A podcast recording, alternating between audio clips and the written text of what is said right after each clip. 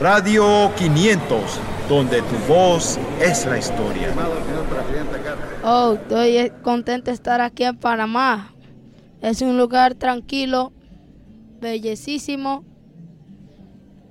donde uno es libre, donde uno tiene paz, uno viene a pasear. No tengo más nada que decir. Chorrillo, que no esté pasando cosas, que la vez pasiva pasando la de calle 7 y la apuñalearon. Eso le pido que no suceda más. A la ciudad le falta que den de aprender que nosotros mismos somos familia y no están matándose entre unos a otros.